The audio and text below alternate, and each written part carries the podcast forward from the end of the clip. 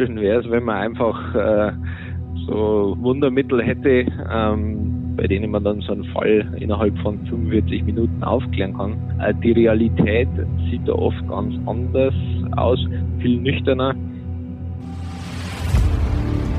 Tödliche Oberpfalz. Verbrechen vor der eigenen Haustür.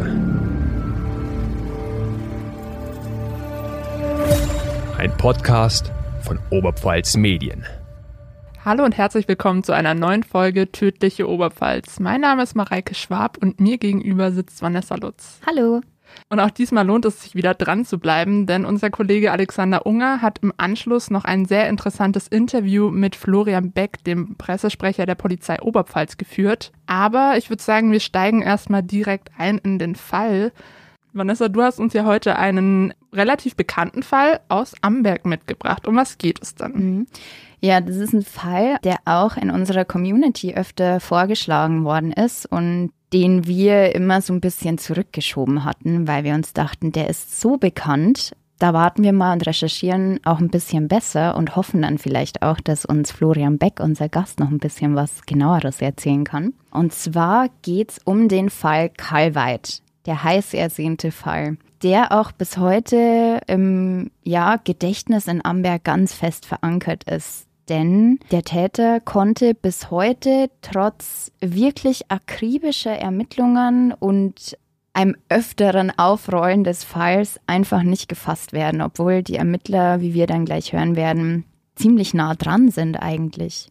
Wir steigen einfach mal direkt ein, was ist genau passiert. Und zwar befinden wir uns in Amberg. Es ist ein Donnerstag am 20. März 1980, kurz vor 23 Uhr. Die 38-jährige Fabrikarbeiterin Gertrud Kalweit, die auch Traudel genannt wird, steht bereits Schlange am Ausgang und hält die Stempelkarte in der Hand. Wenige Minuten später wird nämlich ihre Schicht enden in der Emaillefabrik Baumann. Sie stempelt aus und geht gemeinsam mit ihrer Kollegin von der Fabrik aus durch die Bahnunterführung am Maria-Hilfberg-Weg in Richtung Kreisverkehr. Es hat an dem Tag auch nochmal geschneit in der Nacht und die Stadt ist leicht vom Schnee überzuckert. Am Kreisel trennen sich dann die beiden Arbeitskolleginnen und gehen ihres Weges. Die Gertrud Kalweit will über den oberen Dammweg des Stadtgrabens nach Hause gehen in ihre Wohnung am Kaiser Wilhelm Ring 6 doch da wird sie niemals ankommen. Am 21. März 1980, am frühen Morgen, es ist immer noch ein kalter Wintermorgen, geht der Hausmeister des Amberger Rathauses mit seinem Dackel Xobi Gassi. Auf einmal fängt der Hund an, sich komisch zu benehmen. Er stürmt los, der war nicht angeleint und fängt an, wie wild zu bellen. Und das eben an der Amberger Stadtmauer an einer Ligusterhecke. Da schlägt der Hund wahnsinnig Alarm und der Hausmeister dachte sich da, oder es war klar, irgendwas stimmt da nicht. Der Hausmeister folgt seinem Hund und findet eine weibliche Leiche. Und natürlich, wie man sich das vorstellen kann bei so einem Fund, ja, ein wahnsinniger Schreck durchfährt ihn. Der Hausmeister leint sofort seinen Hund an, auch geistesgegenwärtig, führt seinen Hund weg, dass da auch nichts von den ganzen Spuren zerstört wird und eilt sofort zur Polizei, um eben den Fund zu melden. Und wie schon gesagt, wir befinden uns im Amberger Stadtgraben und damals, zur damaligen Zeit, war das ein ganz, ganz dunkles und unbeleuchtetes Eck. Die Leiche, die gefunden worden ist, von Gertrud Kalweit, liegt auf dem Rücken und ist ganz, ganz schrecklich zugerichtet gewesen. Jemand hatte ihr quasi den Kopf eingeschlagen auf der linken Seite, sie hatte Würgemale am Hals und ihr Kopftuch war um den Hals geknotet. Dazu nicht genug, hatte sie 15 Stiche in der linken Brust. Die Strumpfhose und die Unterhose waren heruntergezogen und man muss ganz klar sagen, es war ein sehr, sehr, sehr brutales Verbrechen, wo danach auch von der Polizei dokumentiert worden ist, dass die Blutspritzer vom Stadtgraben noch bis zur Mauer gereicht haben. Also es muss wahnsinnig ausgesehen haben, was da passiert ist. Die Polizei fand dann auch Schleifspuren im Schnee und am Opfer eben keinerlei Spuren, dass es sich irgendwie gewehrt hatte. Darum ist die Polizei dann auch davon ausgegangen, dass Gertrud Karlweit überwältigt und bewusstlos geschlagen worden ist. Darauf gehen wir aber dann später auch nochmal genauer ein, denn da gibt es heute eine neuere Theorie dazu. Man muss sagen, damals 1980 hat die Polizei schon sehr vorausschauend gehandelt. Ähm, die hat nämlich alles vor Ort ganz akribisch dokumentiert. Die Blutspritzer, die hat Spuren gesichert, die hat das Sperma gesichert, das man damals noch gar nicht auswerten konnte. Die Polizei hat Bodenproben genommen, Blutproben, hat wahnsinnig viele Fotos vom Tatort gemacht, auch rund um den Ort und zahlreiche Zeugen befragt gehabt dann im Nachgang. Das war absolut geistesgegenwärtig, denn diese Spuren sind auch heute noch im Besitz der Polizei und können vielleicht noch helfen, dem Täter auf die Spur zu kommen. Es war natürlich auch sofort klar, dass es sich um Sexualverbrechen gehandelt hatte. Wie gesagt, die Strumpfhose und die Unterhose waren runtergezogen, Spermaspuren, es gab keinen Zweifel dran. Aber es gab einfach keine konkrete Spur, wer der Mörder von Gertrud Karlweit gewesen sein könnte. Was ist denn mit der Tatwaffe? Hat man die ja. gefunden? Also wie gesagt, sie hatte 15 Stiche in der linken Brust, aber die Waffe oder halt beziehungsweise das Werkzeug, mit dem man die Frau erstochen hatte, ist bis heute nicht gefunden worden. Und die Polizei geht eben aufgrund der Art der Stiche davon aus, dass es eben kein Messer gewesen ist, wie man vielleicht erstmal vermuten würde, wenn man das hört, sondern ein Stiel von einem Kamm, wie man das früher noch hatte, weil eben die Stichwunden lang und dünn gewesen sind. Aber man weiß es eben nicht genau, weil das der Gegenstand bis heute unentdeckt geblieben ist. Also dieser klassische Haarkamm, genau. um so ein bisschen seine Strähnen, Haarsträhnen zu teilen. Ja. Also eher, sage ich mal, ein Frauenutensil. Ja. Also könnte vielleicht auch Sie das mhm. selber dabei gehabt haben? Also wird auch vermutet oder wird nicht ausgeschlossen, dass sie es vielleicht selber dabei gehabt hatte, dass sie es vielleicht auch sogar in der Hand gehabt haben könnte, um sich zu wehren. Aber das ist eben auch von der Polizei her bis heute ungeklärt, was es damit auf sich hatte, wem der Gegenstand gehört haben könnte, weil er einfach weg ist. Ein ganz schlimmes Detail war dann auch, also es gibt ja auch Fotos eben, wie ich schon erzählt hatte, wie die Ermittler am Tatort stehen, die Spuren sichern und so weiter. Der Stadtgraben war ja damals auch, ja, sage ich mal, ein typischer Weg, den man damals gelaufen ist. War eigentlich ein recht belebter Weg auch und natürlich haben das sofort die Leute mitbekommen, dass da irgendein Tumult ist. Es führte dann auch ein bisschen zu einem, ja, zu einer ganz furchtbaren Begebenheit auch. Denn die beiden Töchter von Gertrud Karlweit, die jeweils 17 und 19 Jahre alt waren, haben ihre Mutter gesucht gehabt auf eigene Faust, nachdem die abends eben nach ihrer Schicht nicht um wie gewohnt 23.30 Uhr nach Hause gekommen ist und wollten eigentlich erstmal ins Krankenhaus laufen, um nachzufragen, ob da vielleicht ihre Mutter liegt, ob irgendwas passiert ist. Und auf dem Weg dorthin kamen die am Stadtgraben vorbei und haben eben auch gesehen, da ist irgendein Auflauf, irgendein, irgendwas ist da los. Und die älteste Tochter, die 19-Jährige, ist dann zu den Ermittlern und ähm, wollte eben fragen, was da vor sich geht. Und dann musste sie ihre tote, übel zugerichtete Mutter identifizieren. Uff. Mhm. Stelle ich mir schrecklich vor. Ja, also ganz, ganz, ganz furchtbar. Und ja, mit sowas rechnet, glaube ich, keiner. Und eben dann so den letzten Moment der Mutter zu sehen, das muss, also das mag man sich gar nicht vorstellen. Ja, auf jeden Fall stand die Polizei erstmal da sicherte Spuren und war dann eben darauf angewiesen, dass vielleicht irgendjemand irgendwas gesehen hat an diesem Stadtgraben. Teilweise sind ja auch die Häuser direkt auf dieser mhm. Stadtmauer gebaut und haben auch Fenster Richtung Stadtgraben mhm. gerichtet. Ja. Da könnte es ja sein, dass jemand abends irgendwie was gehört mhm. oder gesehen hat. Ja. Gab es irgendwelche Hinweise? Also es hieß, dass wohl jemand einen Schrei gehört haben möchte, aber bis heute konnte das nicht eingeordnet werden, ob das wirklich ein Schrei von Gertrud Kalweit war oder weiß man einfach nicht, ob das was mit dem Fall zu tun hatte. Dann gab es auch zwei ganz wichtige Zeugen für die Polizei, die sich tatsächlich bis heute auch nicht gemeldet haben. die nämlich vielleicht was gesehen haben könnten.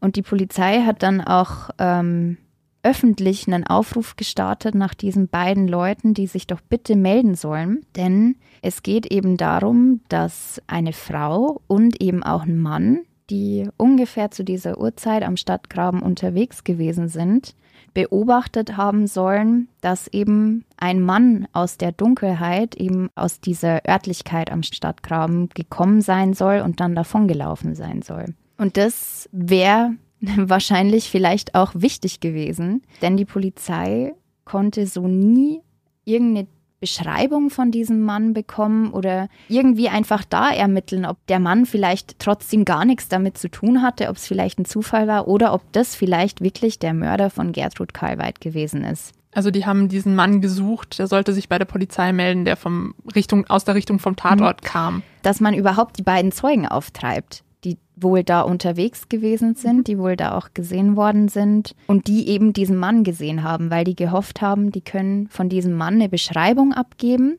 und dann kann man ja abklären, hat der Mann was damit zu tun. Aber woher wussten die von den Zeugen? Weil es wohl gesehen worden ist von einer Anwohnerin. Ach, also eine, eine, Frau hat aus dem Fenster mhm. quasi zwei Zeugen beobachtet genau. und diese Zeugen könnten den Täter dann gesehen haben. Genau. Aber leider hat sich keiner, warum auch immer, gemeldet gehabt. Ganz schade. Dann gibt es eben noch einen Hinweis, nämlich auf einen Mann mit einem Hut, der von einem Radfahrer angefahren worden ist.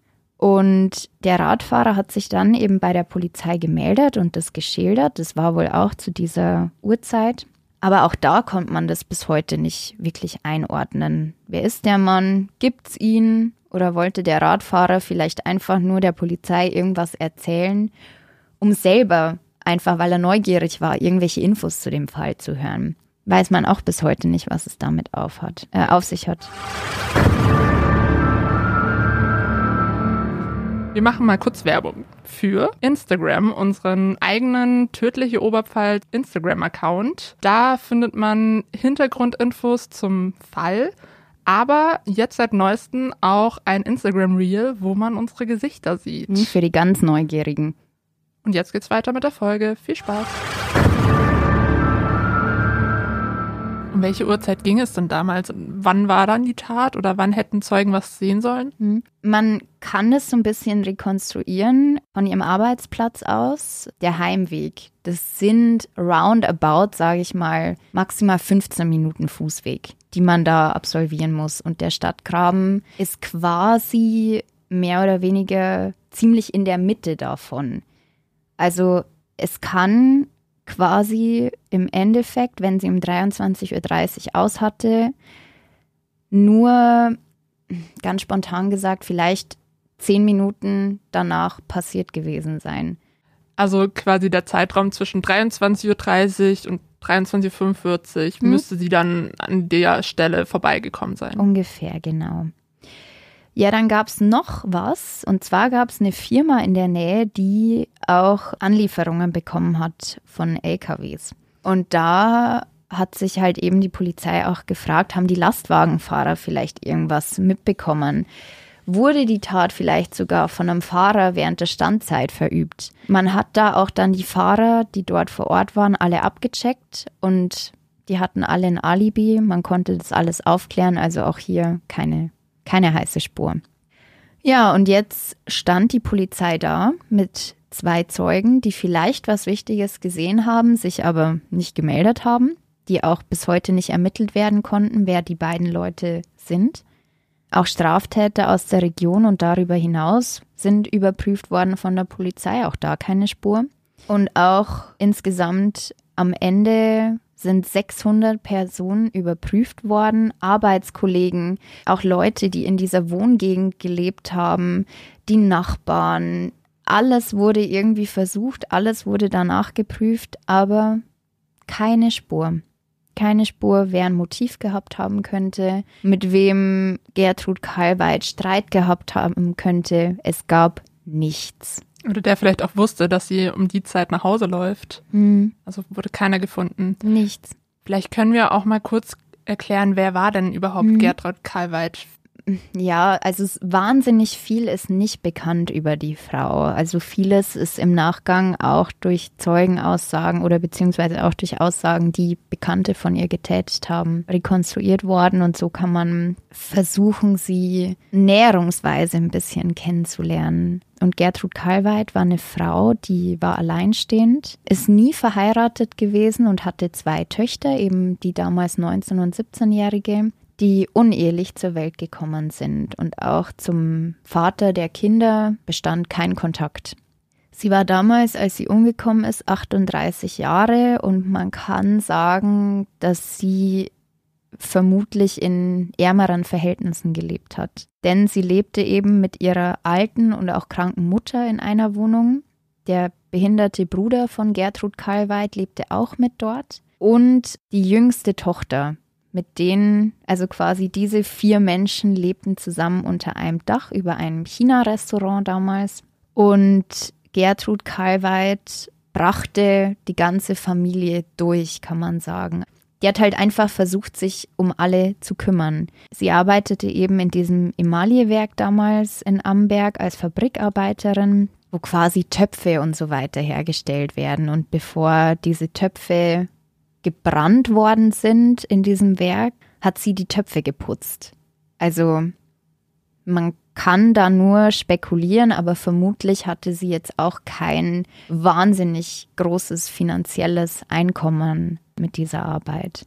Die Kollegen haben sie beschrieben als sehr, sehr geschätzt auf der Arbeit, ganz, ganz fleißig und pflichtbewusst. Die war ganz selten krank, hatte auch mit keinem Kollegen irgendwelche Konflikte. Also eine, ja, ganz, ganz unauffällige Person an sich. Was es dann auch hieß, war, dass sie an Männern keinerlei Interesse gezeigt hat. Also es ist auch nicht bekannt, ob die mal längerfristig einen Lebensgefährten hatte Partner war auch nicht da. Das war auch gar nicht ihr Ansporn, ähm, weil man eben das, was erzählt worden ist, blöd gesagt, so damit beschäftigt. Hatte keine Zeit dafür. Ja, alle durchzubringen mit der Arbeit, dass da keine Zeit war. Und auch so, die Polizei hat ja dann auch nachgeprüft, ähm, weil ja wirklich in alle Richtungen ermittelt worden ist. Und auch Amberg damals auch eine Rotlichtszene hatte, eine Kneipenszene und so weiter. Das ist uns ja in den vorherigen Podcast-Folgen auch schon öfter über den Weg gelaufen, wie.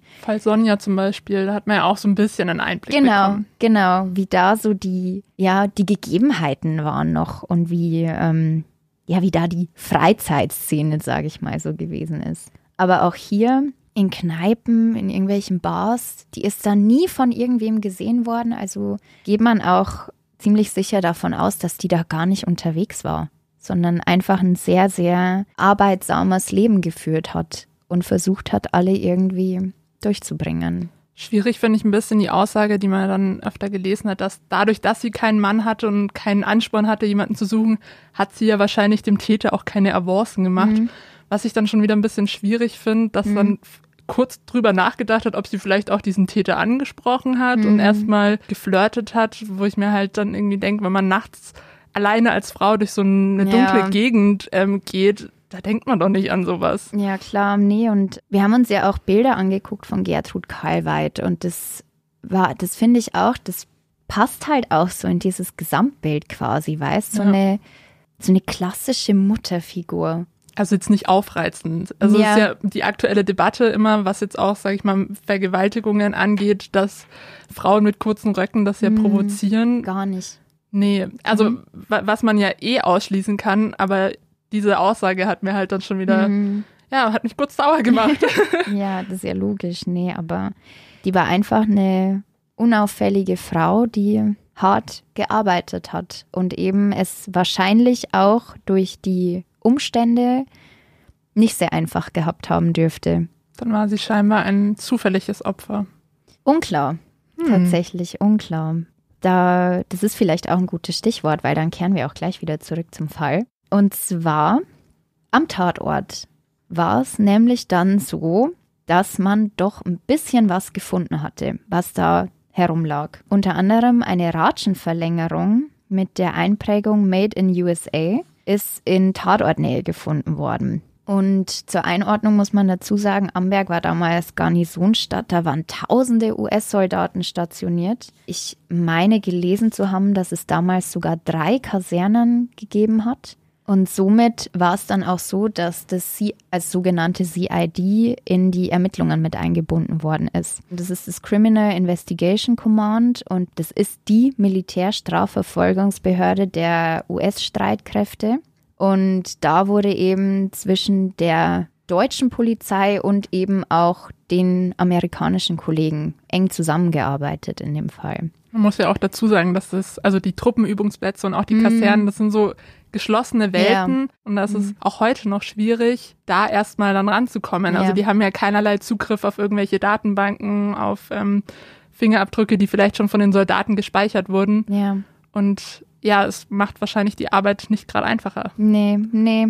Und dementsprechend kann man auch sagen, es ist vielleicht, auch wenn es am Ende nichts gebracht hat, der Täter ist ja nicht gefasst, aber da ist eben sofort zusammengearbeitet worden, weil man eben auch ähm, von amerikanischer Seite helfen wollte und gucken wollte, hängt das vielleicht irgendwie mit zusammen. Und das war ja doch ein Fall in Amberg, der für wahnsinniges Aufheben gesorgt hatte, logischerweise, wo ja auch, kann man ja auch kurz dazu sagen, wo auch kurze Zeit später am Tatort ein kleiner Zettel gefunden ist, wo in Sütterlin drauf stand, Tod dem Muttermörder die Polizei geht davon aus, dass das jetzt nichts mit dem Täter zu tun hat, sondern das halt eher sowas ist wie heute, so eine Anteilnahme, wie man heute irgendwo Kerzen hinstellt an den Tatort und so weiter oder auch so Zettel, wo drauf steht, warum. Dass das so für Entsetzen gesorgt hat, dass da einfach auch eine Person das kundtun wollte. Mit dieser mhm. ganzen Emotionalität. Also die Stadt war da in Aufhebens. Auf jeden Fall treibt die Ratsche die Polizei auch bis heute ziemlich um. Denn das Ding ist, man muss auch mit dazu sagen, man kann jetzt nicht pauschal sagen, das ist jetzt eine Ratsche, die unbedingt einen US-Amerikaner dabei gehabt haben musste. Es war nämlich so, dass damals Panzer von der Army auch an die deutsche Bundeswehr verkauft worden sind und eben auch das Werkzeug mit dazu. Die Panzer, die verkauft worden sind, wo es das Werkzeug mit dazu gab, waren teilweise in keinem sehr guten Zustand, wo man dann nachreparieren musste. Vermutlich gab es dann auch deshalb gleich das Werkzeug so mitgeliefert. Mit dabei. Und es war eben auch so, dass die Panzer an diesem Weg vorbei gefahren sind oder eben hier in diesem Gebiet auch vorbeigefahren sind das ist eben auch diese Unklarheit. Diese Ratsche muss nicht mit der Tötung irgendwie zusammenhängen. Die kann auch wirklich total zufällig dort gelegen haben. Aber sie lag beim Tatort und natürlich hat das dann auch mit die nachgehenden Spekulationen so richtig genährt, weil es eben von amerikanischem Ursprung gewesen ist und die Gerüchte richtig schön befeuert, wer der Täter gewesen sein könnte. Und man muss ja auch dazu sagen, die Soldaten sind ja oft auch nur kurze Zeit. Hm. Und man sich ja auch denken könnte, das ist ja perfekt so für einen Täter, wenn man weiß, okay, nächste Woche bin ich eh wieder weg. Hm. Deswegen ja. kann ich mir vorstellen, dass das dann schon für Zündstoff gesorgt hat. Mhm. Auf jeden Fall hat man auch den Zementbrocken in der Nähe gefunden, der wohl benutzt worden ist, um Gertrud Karlweit den Schädel einzuschlagen und auch der Deckel eines Sturmfeuerzeuges lag in Tatortnähe. Es lag wohl einiges dort herum, einige Dinge, die auch die Polizei bis heute noch in ihrer Asservatenkammer gesichert hat, die vielleicht der Schlüssel zur Falllösung sein könnten, aber man konnte nichts mit irgendeiner Person in Verbindung bringen. Und eben, man kann bis heute auch nicht zweifelsfrei sagen, okay, das hat jetzt was mit einem Täter zu tun oder mit der Tat. Es ist da und es wirft ganz viele Fragen auf, aber. Vielleicht hat es auch einfach nur ein Spaziergänger ja, verloren. Genau. Auf jeden Fall gab es dann natürlich auch eine Flugblattaktion in Amberg. Die Polizei, wie gesagt, hat ganz akribisch ermittelt, dann auch zusammen mit den amerikanischen Kollegen. Also die Gerüchteküche brodelte und auch die Polizei hat natürlich in diese Richtung gedacht, dass es vielleicht ein amerikanischer Soldat gewesen sein könnte. Aber das muss man halt ganz klar sagen, das weiß man bis heute nicht. Es gibt keinen Hinweis darauf, dass es ein Soldat war oder halt nicht war. Man tappt völlig im Dunkeln.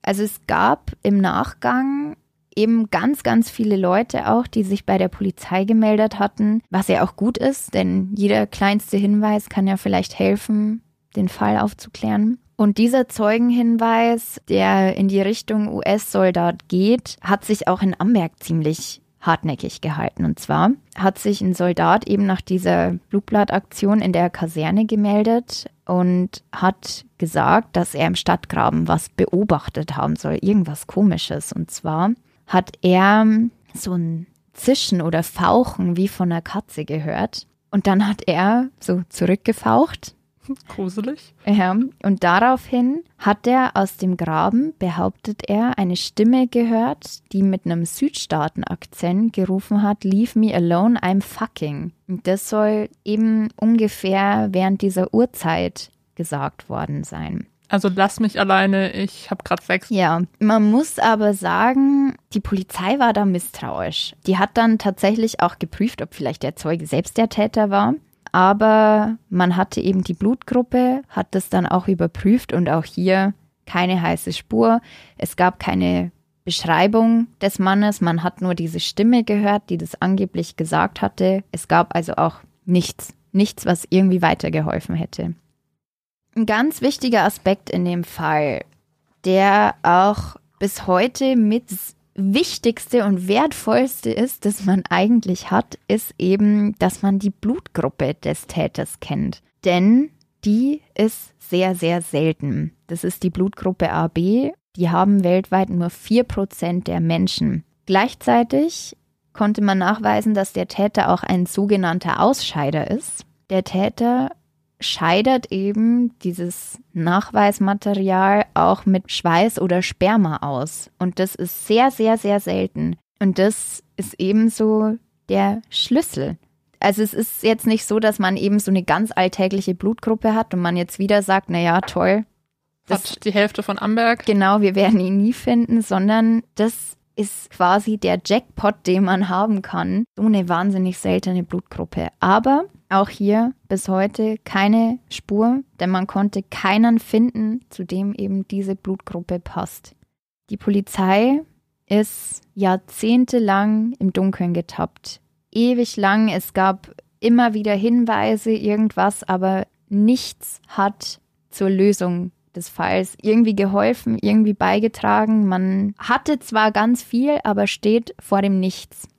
Trotzdem haben sie ja nicht aufgegeben. Dann genau. 38 Jahre später wurde eine Soko Stadtgraben gegründet. Genau. Die Polizei hat den Fall wieder neu aufgerollt. Und also man muss dazu sagen, schon 2011 hat man es versucht, aber ohne Ergebnis hat man dann die Akten wieder geschlossen. 2018 hat man dann auch wirklich unter ganz interessierter Begleitung der Medien den Fall neu aufgerollt. Und man kann sagen, die Stimmung war schon, ich würde jetzt nicht sagen optimistisch, aber man ist mit einem guten Gefühl rangegangen, weil man jetzt auch wieder andere Methoden benutzt hat. Und zwar hat man diesmal die sechs damaligen Ermittler nochmal mit ins Boot geholt und hat sich halt mit den neuen Kriminalbeamten, die für den Fall zuständig sind, hat sich zusammengesetzt und hat einfach nochmal über diesen Fall geredet. Also die Alten mit den Neuen zusammengebracht und man hat sich dann ausgetauscht. Welche Erkenntnisse sind gewonnen worden? Wie war der Eindruck der Ermittler und so weiter? Und da ist dann eben auch klar geworden, dass es auch innerhalb der Ermittler damals in ganz vielen Bewertungen keine Einigkeit gegeben hat. Es gab ja wahnsinnig viele kleine Hinweise, auch Zeugenhinweise,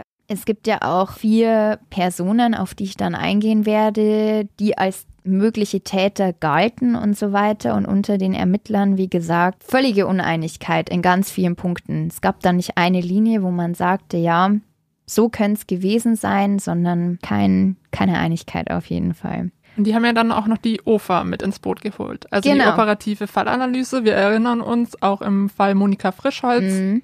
Oder jetzt aktuell Fall in Bayreuth waren die ja mit dabei. Genau. Und die sollten auch mithelfen. Genau. Die OFA oder operative Fallanalyse ist mit eingebunden worden. Was man da auch gleich klären muss, im Sprachgebrauch werden die ja gerne Profiler genannt. Was die aber wohl nicht so gern mögen, denn ich glaube auch ganz viele Hörerinnen und Hörer kennen ja auch diese Fernsehprofiler, die ja überall auftauchen. Den ganzen amerikanischen Krimis, ja, oder teilweise jetzt auch in den deutschen teilweise Tatort. auch hier, die ja dann in irgendwelche Sendungen eingeladen werden und irgendwas erzählen und das Ding ist Profiler kann sich hierzulande jeder nennen. Aber bei den Mitarbeitern der operativen Fallanalyse ist es halt so, dass es ausgebildete Kriminalbeamte sind, die auch mehrjährige Berufserfahrung haben und dann eben jahrelang speziell ausgebildet werden, Täterprofile zu erstellen. Also hochprofessionell, wahnsinnig gut geschult auch und das hat mit den Fernsehprofilern, die man so sieht, ganz wenig zu tun.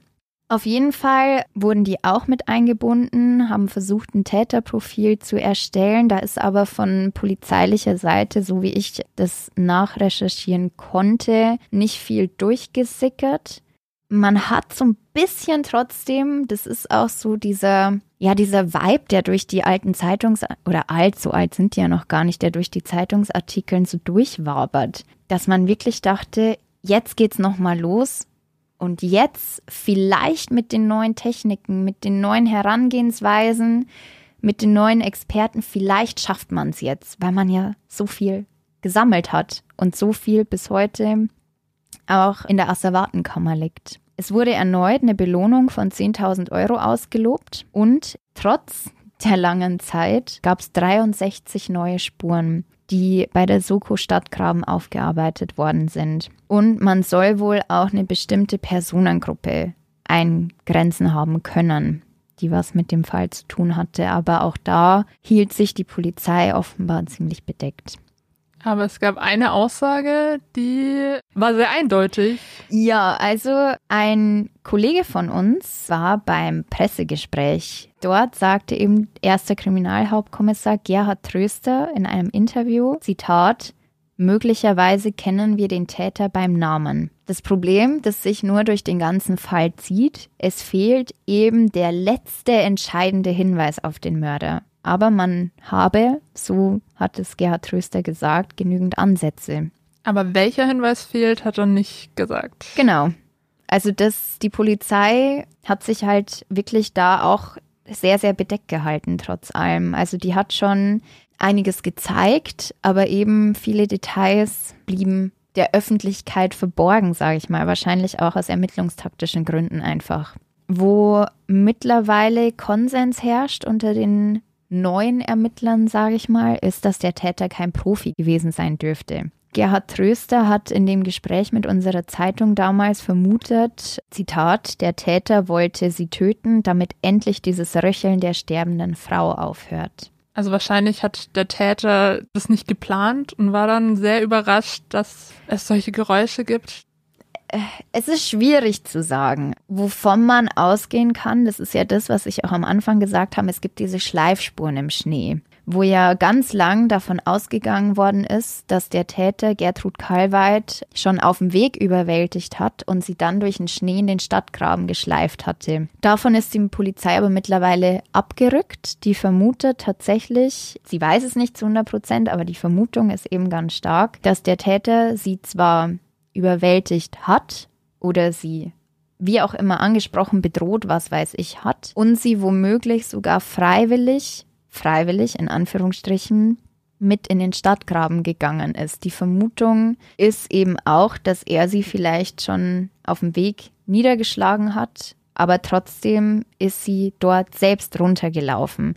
Also es Sie war wahrscheinlich so benommen, dass er sie vielleicht auch so ein bisschen in die Richtung drängen konnte. Wahrscheinlich, aber es ist halt auch von der Polizeiseite. Man weiß es halt nicht. Es gibt da ganz verschiedene Theorien, die man auch nachlesen kann. Zum Beispiel auch, dass vielleicht die Frau auch selber den Graben runtergegangen ist und sich in der Dunkelheit verstecken wollte.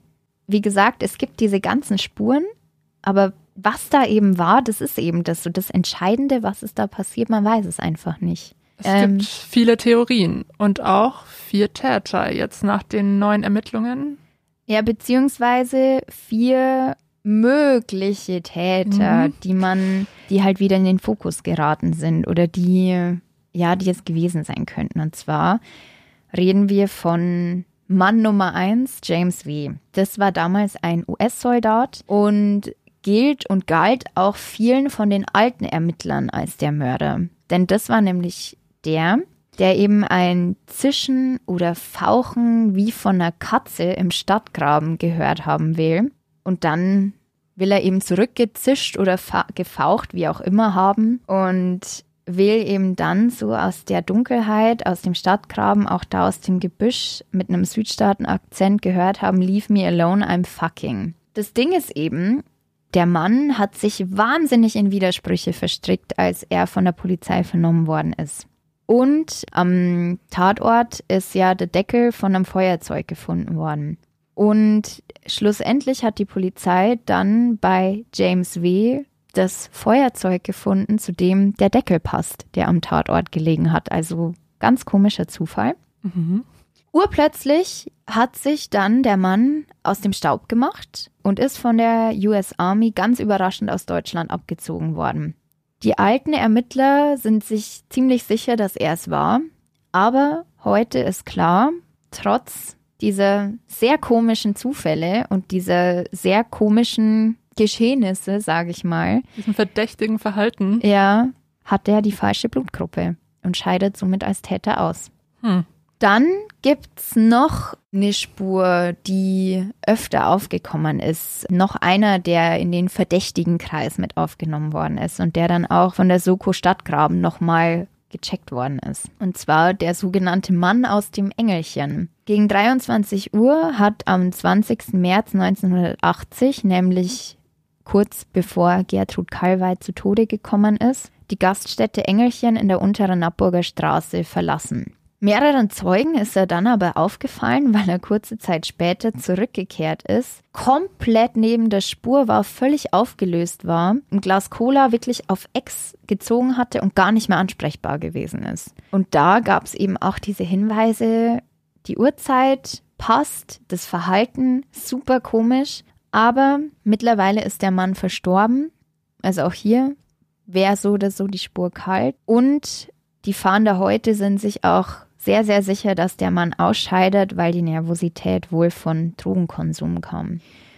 Dann gibt es noch einen US-Soldaten, nämlich Michael T. Und dieser US-Soldat, das ist nämlich ganz, ganz spannend, weil es da eine Parallele gibt, wird 1985 zu einer lebenslangen Strafe verurteilt, weil er am 16. Juni 1984 bei Leidersdorf eine 60-Jährige vergewaltigt und umgebracht hat. Und da gab es eben eine Besonderheit. Der Täter ist äußerst brutal vorgegangen. Die Leiche war ganz schwer misshandelt und lag exakt in einer ganz komischen Position da, wie vier Jahre vorher Gertrud Kalweit. Und das ist natürlich schon ein wahnsinniger Hinweis. Dieser Soldat ist auch in Amberger Rotlichtlokalen verkehrt, hatte auch eben in Tatortnähe ähm, in der Regensburger Straße eine Freundin und war wohl auch zur Tatzeit dort unterwegs.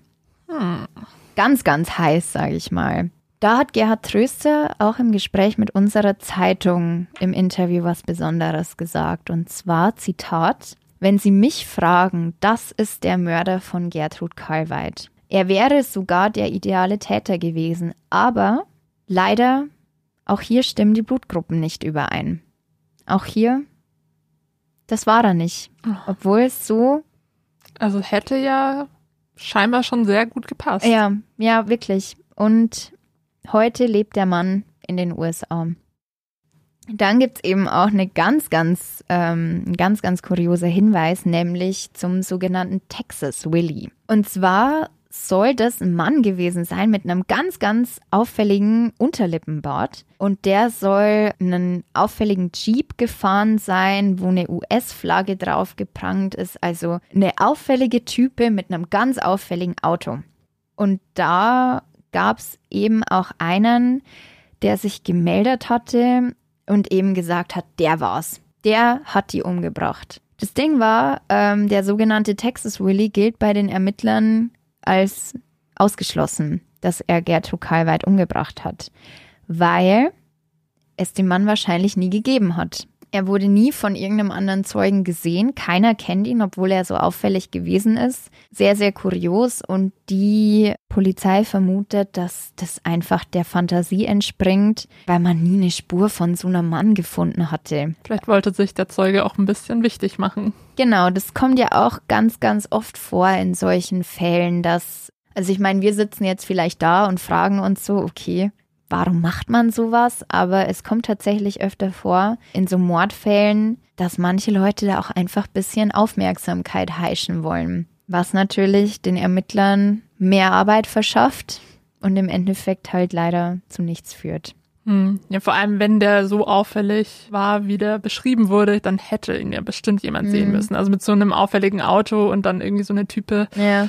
Ja, dann kann man dann bestimmt auch guten Gewissens ausschließen. Ja, mittlerweile und auch schon bei diesem Pressegespräch ist die Soko Stadtgraben wieder aufgelöst worden. Denn wieder nichts. Man konnte wieder keinen Täter finden. Es gibt keine heiße Spur. Die Ermittler wollen aber trotzdem nicht aufgeben und haben dann eben auch nochmal in diesem Gespräch auf diese Tatortmerkmale nochmal ganz genau hingewiesen. Und das war auch so ein bisschen die Sensation damals, mehr oder weniger. Da erinnere ich mich auch noch dran, weil es jetzt Fotos gab von den Sachen, die gefunden worden sind. Und zwar, wie schon erwähnt, lag ja da diese ominöse Ratschenverlängerung rum, wo ja nicht klar ist, stammt es von US-Soldaten, stammt es von einem Bundeswehrsoldaten, von irgendjemandem sonst, warum liegt es da, hat das was mit dem Fall zu tun oder nicht. Aber Fakt ist, das Ding lag dort in Taudernähe herum. Mit ganz neuen Methoden konnte die Polizei jetzt auch eine versteckte Gravur darauf finden. Man vermutet, das ist so eine Art Datum, weil drauf steht 9,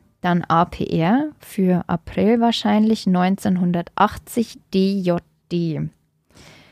Man muss auch dazu sagen, ich dachte, als ich Gravur gehört habe, wie so bei einem Schmuckstück, dass mhm. man da irgendwie Initialien oder ein Datum eingraviert, also wirklich professionell. Aber als ich das gesehen habe, sieht es eher aus, als hätte jemand mit einem Schlüssel was reingeritzt. Mhm. Also es wirft auch Fragen auf, weil dieses Datum liegt eben in der Zukunft nach dem Mord. Und auch da kann die Polizei nur spekulieren. Es könnte ein geplantes Hochzeitsdatum sein, wobei man auch sagt, okay, warum graviert man das auf eine Ratschenverlängerung? Oder eben auch vielleicht der Zeitpunkt der Entlassung aus der Army oder Bundeswehr sein. Also man wird auch aus dieser Gravur, aus diesem Datum überhaupt nicht schlau, aber man hat es eben jetzt zum ersten Mal richtig gefunden. Und vielleicht ist das auch irgendein Hinweis darauf, wem das Ding gehört haben könnte. An einer anderen Stelle an der Ratschenverlängerung hat sich auch eine Inschrift gefunden, die auch ganz stümperhaft so reingeritzt worden ist. Man kann schwer lesen, man weiß auch nicht bis heute, ob da eben in Großbuchstaben steht RAP oder RAF. Und diese drei Buchstaben wurden eingekreist. Es ist unklar, was damit gemeint ist, wer damit gemeint ist, ob es Initialen sind.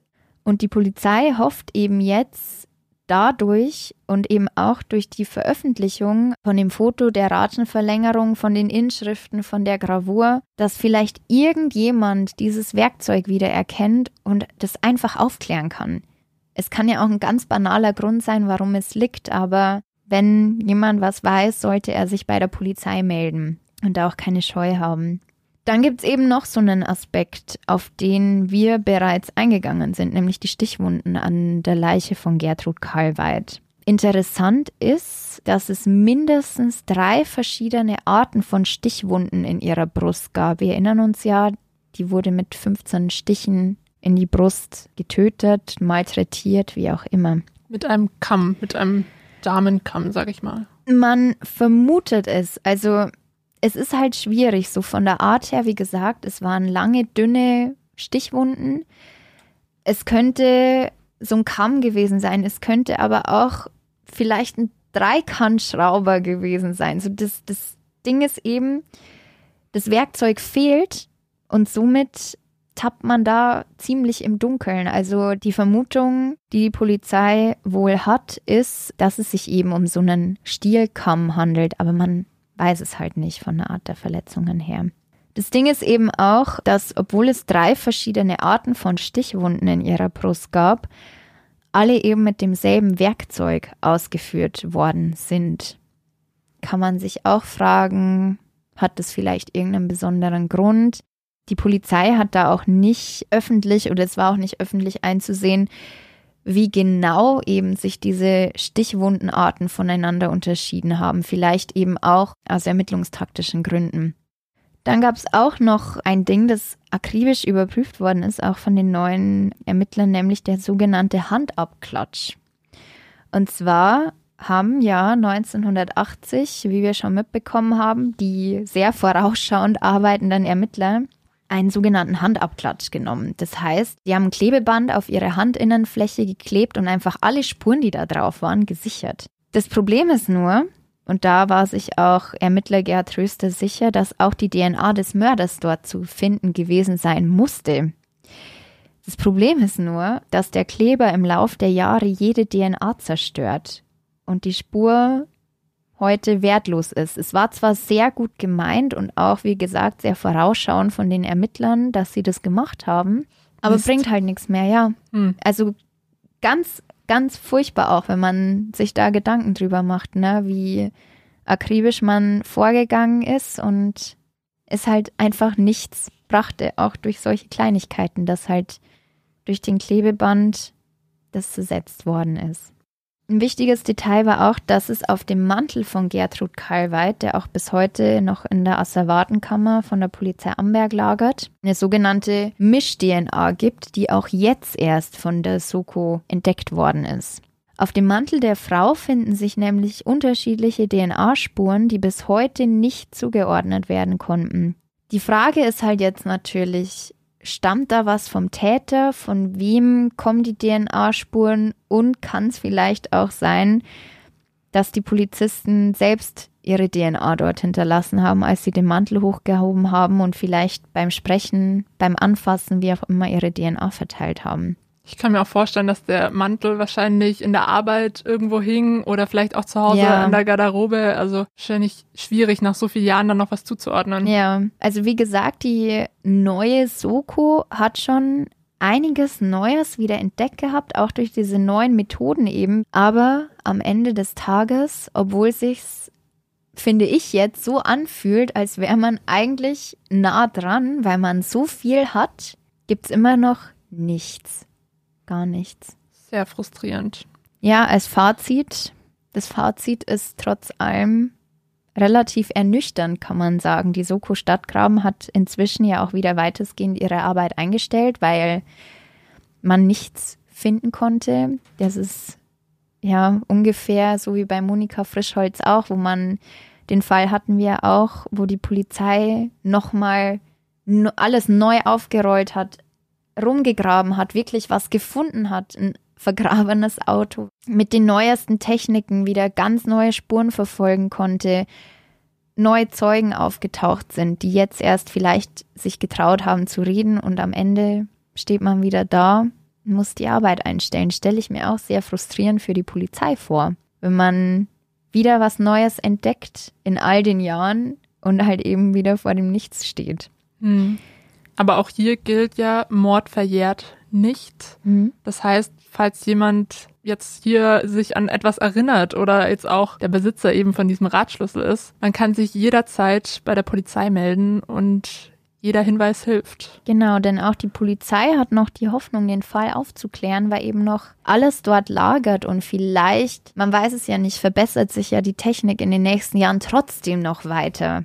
Und trotzdem kann man dann vielleicht noch mehr rausfinden. Nur das Ding ist eben die Uhr tickt. Der Fall ist ja schon über 40 Jahre alt. Natürlich kann man auch darauf hoffen, dass vielleicht, das gibt es ja auch ab und zu, dass der Täter am Sterbebett noch sein Gewissen erleichtern möchte, dass der das so nicht ins Grab nehmen möchte, dass es vielleicht noch eine Chance gibt, dem Mörder von Gertrud Karlweit zumindest, wenn nicht dingfest, weil er vielleicht schon tot ist, sondern zumindest ausfindig zu machen. Aber ja, wie gesagt, man kann sich immer noch an die Polizei wenden. Es ist immer noch die Belohnung von 10.000 Euro ausgesetzt für den entscheidenden Hinweis.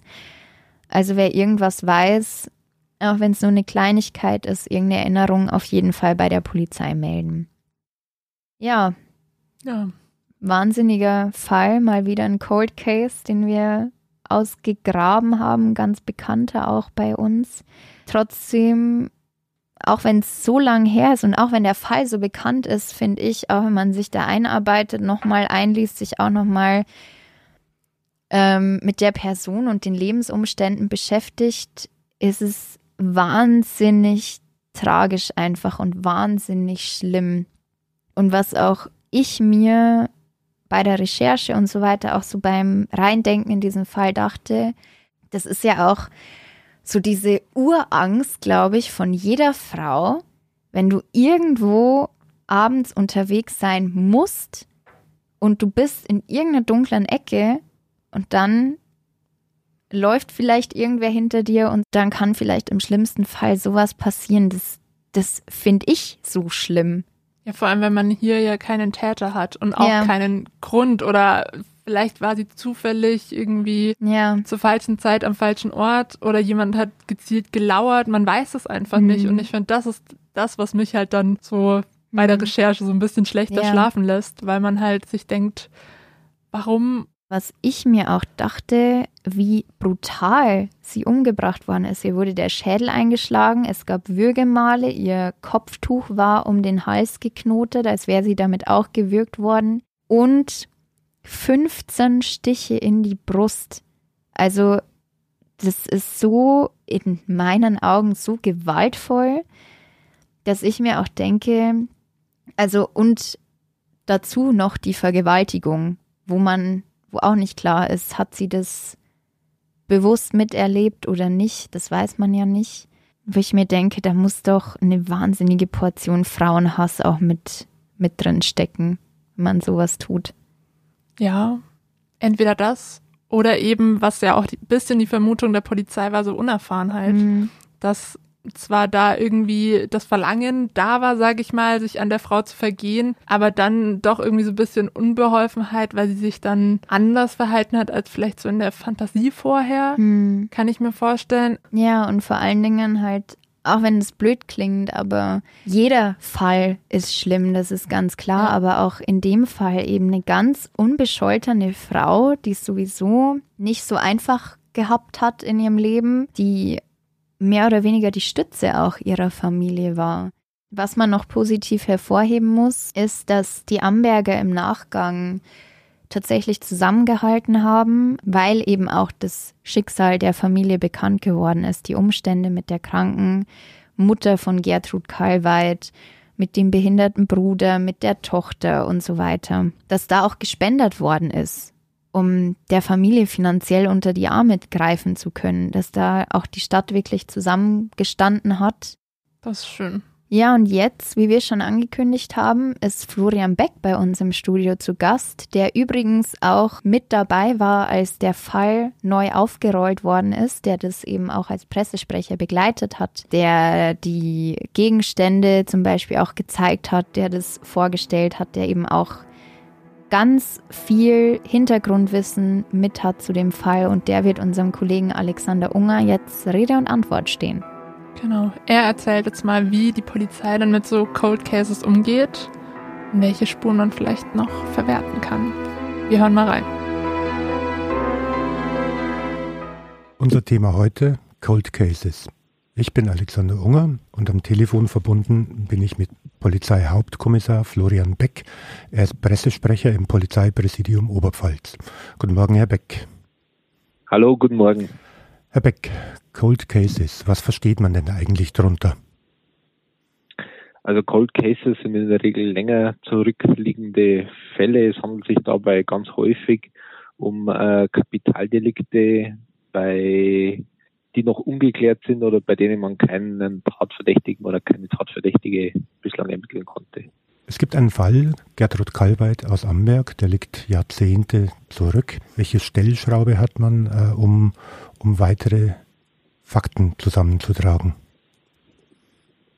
Also dieser Fall, äh, der war ganz äh, spannend. Der liegt ja jetzt schon bald im März 42 Jahre zurück. Ähm, der hat sich im März 1980 im Stadtgraben von Amberg ereignet und ähm, ist bis heute ungeklärt. da wurde die 38-jährige Gertrud Kalweit eben sexuell missbraucht und ermordet. Ähm, man hat damals äh, schon vor über 40 Jahren mit allen zur Verfügung stehenden Mitteln versucht, äh, dem Täter äh, habhaft zu werden, was leider nicht gelungen ist. Ähm, man hat noch Spuren von damals ähm, ja, äh, heute zur Verfügung, beispielsweise Bekleidungsgegenstände, äh, und man hat dann heute mit einem, mit einem feinen Spurensicherungsverfahren äh, versucht, noch aus diesen Bekleidungsgegenständen beispielsweise ähm, ja, Spuren herauszufiltern. Wenn jetzt neue Spuren auftauchen, greifen die Ermittler auch auf alte Akten zu. Sind diese alten Akten eigentlich noch lesbar mit modernen Geräten oder ist, kann man sich das so vorstellen, dass wirklich alles in Leitsordnern abgeheftet ist? Ja, ähm, also jetzt im Fall Calvert ist es tatsächlich so, da sind also die Akten noch in Papierform äh, vorhanden. Sie sind natürlich, ist ja selbstverständlich, äh, digitalisiert worden. Und äh, was in diesem Fall auch ganz spannend war, ähm, das ist nämlich auch was, was nicht unbedingt üblich ist oder was auch nicht immer möglich ist. Ähm, man hat, als man den Fall wieder aufgerollt hat, ehemalige Ermittler, die damals äh, mit dem mit dem Fall betraut waren und eigentlich schon schon längst im Ruhestand sind, hat man nochmal zur Kriminalpolizei nach Amberg eingeladen und hat sich über diesen Fall ausgetauscht, sodass praktisch nicht nur die äh, die Papierlage äh, abge, abgeprüft werden kann, sondern eben auch die Eindrücke dieser damals beteiligten Kolleginnen und Kollegen. Und ähm, es ist erstaunlich, wie viel detaillierte Erkenntnisse und Eindrücke da noch äh, mit rüberkommen, dass man nur mit Akten wahrscheinlich ähm, nie äh, so darstellen könnte. Wenn man sagt, hier gibt es noch ähm, Papierunterlagen, die aber digitalisiert werden im Laufe der Zeit oder bereits wurden. Die Digitalisierung, die Lesegeräte werden ja auch immer moderner. Äh, wie oft muss denn dann sowas gemacht werden? Also kann man noch 1,4 äh, MB äh, Disketten dann jetzt abspielen oder CDs oder USB-Sticks? Verlieren die ihre Beweiskraft dann im Laufe der Zeit? Also damals 1980, das war noch äh, sagen wir, lange vor der weiten Verbreitung irgendwelcher Disketten oder USB-Sticks. Es war damals noch ziemlich äh, analog alles. Man hat damals ähm, klassisch fotografiert und äh, ja diese äh, diese Fotos dann letztlich entwickeln lassen. Ähm, die sind, wenn man sich die heute anschaut, natürlich schon äh, relativ äh, vergilbt. Also das ist, hat schon fast was äh, ja was äh, nostalgisches, wenn man sich diese diese Fotos anschaut. Und ähm, jetzt ist es praktisch auch darum gegangen, ähm, diese Fotos ähm, für die Ewigkeit zu äh, konservieren. Und das ist eben mit beispielsweise Scan-Verfahren äh, möglich gewesen. Stellen wir uns mal vor, es gibt einen neuen Beweis, neue Indizien. Ähm, die ehemaligen Kollegen sind befragt, der Fall wird wieder aufgerollt. Wie viele wie viele Kollegen stehen denn von Ihnen zur Verfügung, um sozusagen ad hoc starten zu können mit einer Ermittlung, möglicherweise mit einer Sonderkommission? Also das, diese Zahl, die könnte man beliebig nach oben äh, korrigieren, je nachdem, welche Ermittlungsschritte äh, dann nötig sind.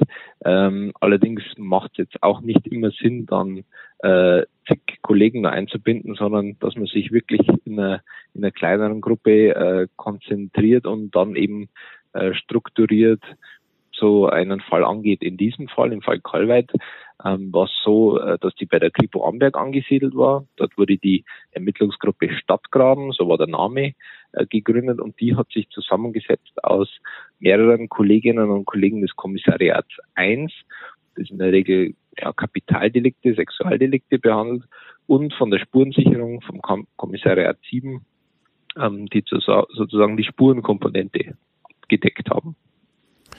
Das heißt, es gibt immer Kollegen, die den Fall wieder weiter bearbeiten können. Richtig. Ähm, zum jetzigen Zeitpunkt haben wir alles, was man tun kann, alles, alle Möglichkeiten, die man hat, ausgeschöpft.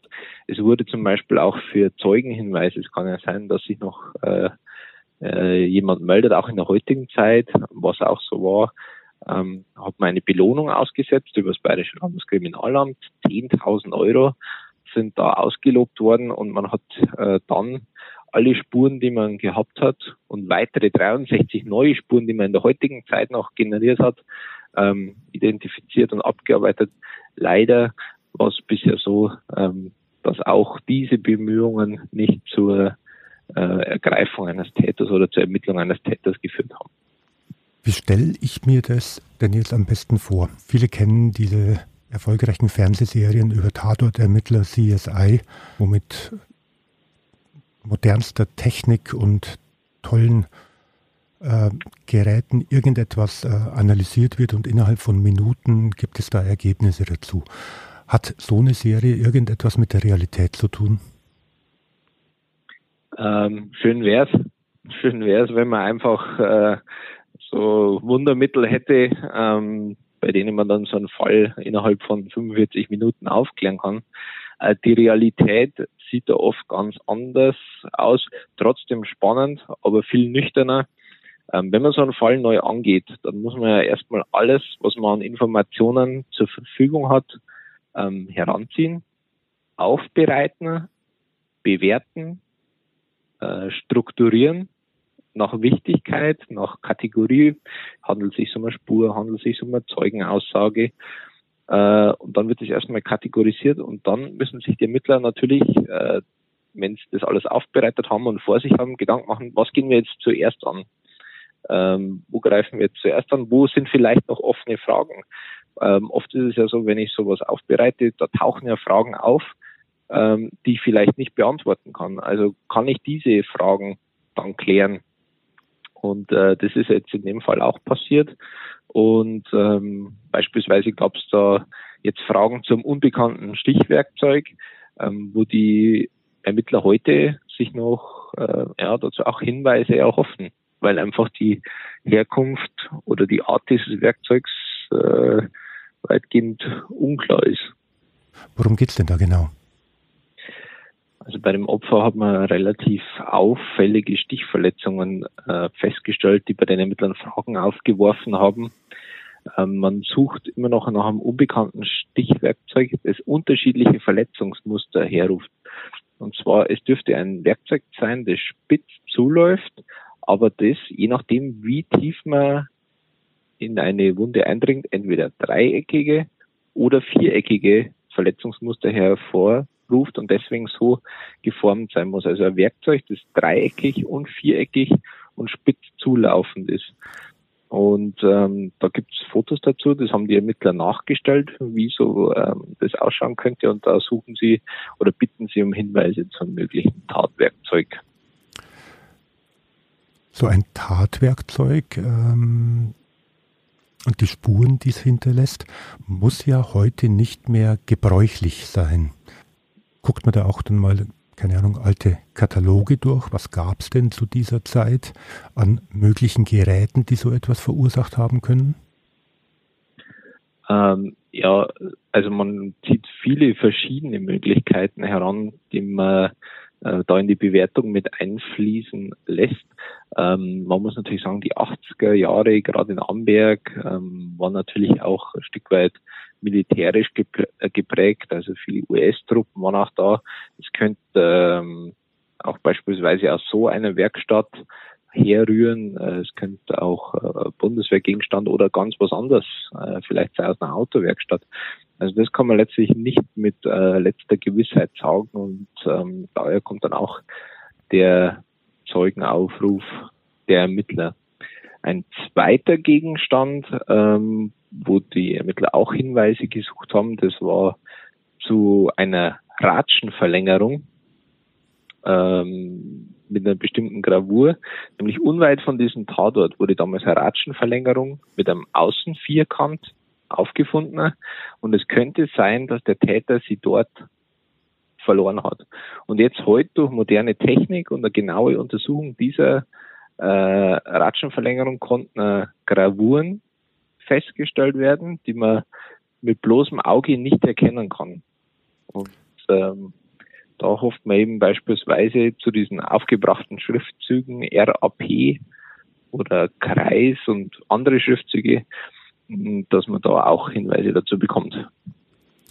Wird dann schwierig, weil viele Zeugen, ein Fall, der 40 Jahre zurückliegt, ähm, möglicherweise gar nicht mehr leben.